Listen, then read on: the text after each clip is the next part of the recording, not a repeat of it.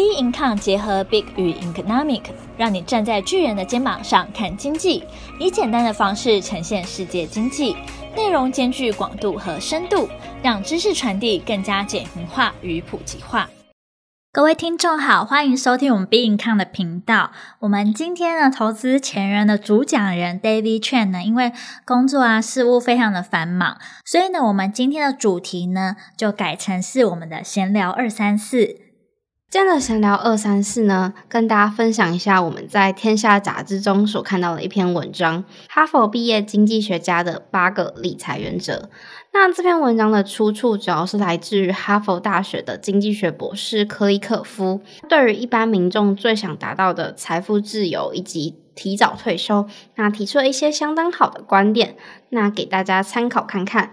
你也可以在听完之后到我们的粉砖或是 Instagram 留言或私讯分享你的看法哦。那首先他提供的建议，第一个，想办法拥有自己的房子，以买代租。现在房价过高，很多年轻人来台北都觉得城市居大不易，买了房可能会影响到自己的生活品质，甚至变成房奴。那事实上，在高龄化的趋势下，买房其实是可以降低长寿带来的风险。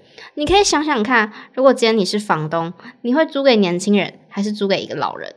但如果你有自己的房子，即使房价可能涨，可能跌，但反正你又没有要买，你没有要卖，所以你不需要去管房市怎么样去做变化，你至少可以一直租到死为止，不用像租房一样，还要担心上了年纪后没有收入，但是租金却上涨。第二个，别害怕转换职涯跑道或跳槽。加薪最快的方式就是从外面拿到更好的 offer。当你抱怨你的薪资没有成长，是不是就是代表你在舒适圈待太久了呢？所以不妨跳脱出来，可能会有更好的工作机会。像我有很多朋友是在电子科技业工作的，常听到他们分享，业内大部分都是透过跳槽来做加薪。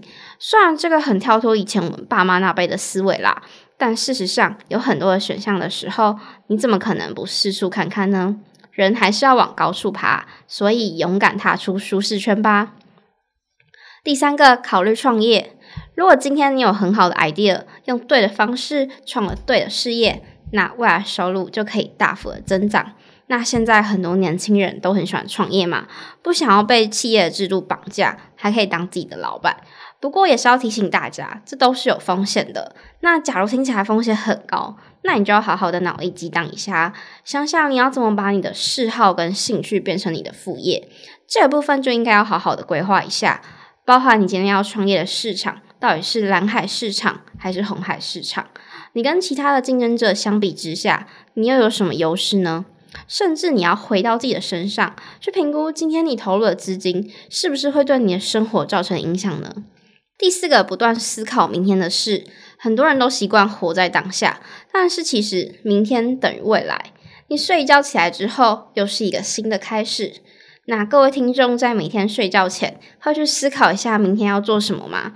像我以前在学生时代的时候，我可能只会思考明天早餐要吃什么，但现在还要多一步去思考，说我明天要做什么事，下礼拜还要再做什么事，在脑袋中把整个流程都顺过一遍。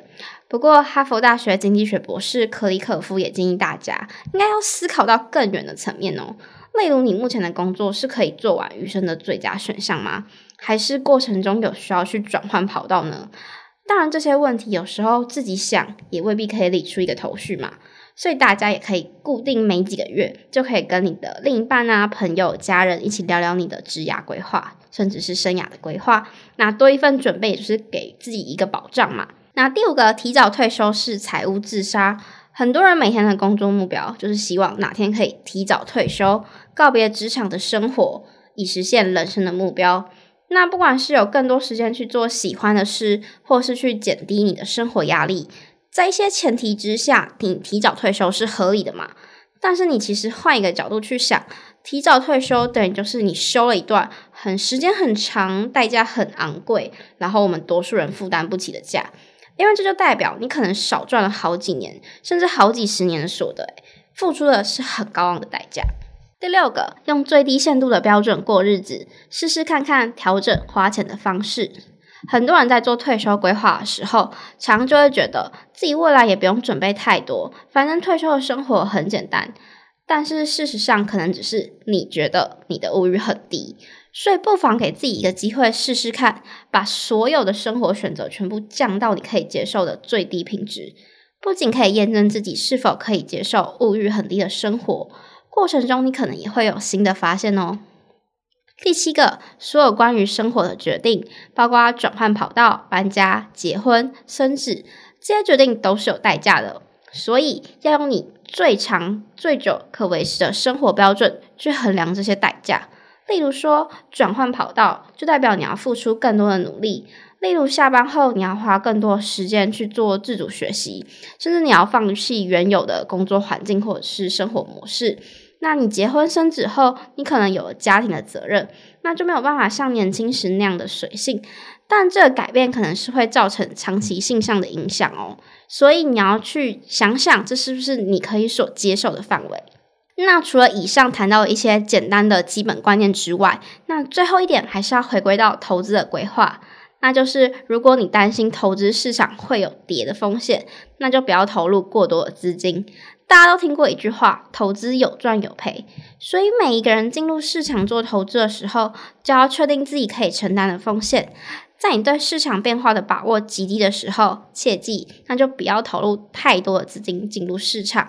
那以上八个观念提供给大家做参考，在二零二二的刚开始，好好的重新审视一下自己的新年财务目标。第一看会持续分享更多优质有效的文章以及内容，与你共同成长。那有任何的想法，也可以在听完之后到我们的粉专 Instagram 留言或私讯分享你的看法哦。那我们下一集再见，拜拜。